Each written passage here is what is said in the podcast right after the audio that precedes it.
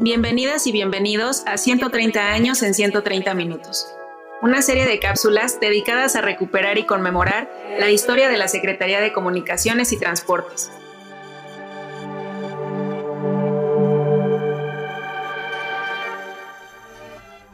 Hoy hablaremos sobre la etapa de transformación de la Secretaría de Comunicaciones y Obras Públicas.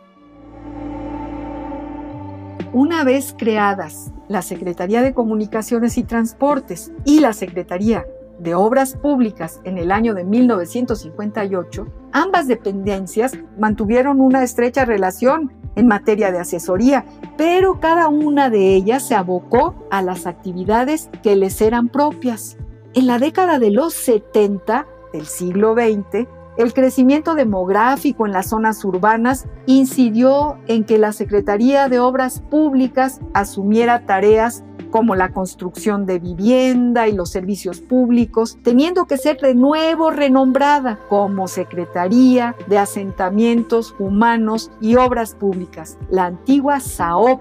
por su parte, a la Secretaría de Comunicaciones y Transportes le fueron reintegradas las tareas de construcción, mantenimiento y conservación de carreteras y aeropuertos, además de que siguió cumpliendo con la vigilancia y la regulación de sus dos sectores esenciales.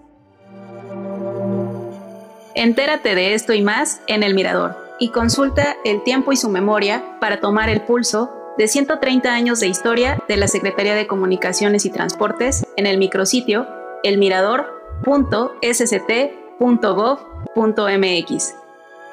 Gracias por escucharnos y hasta un nuevo episodio.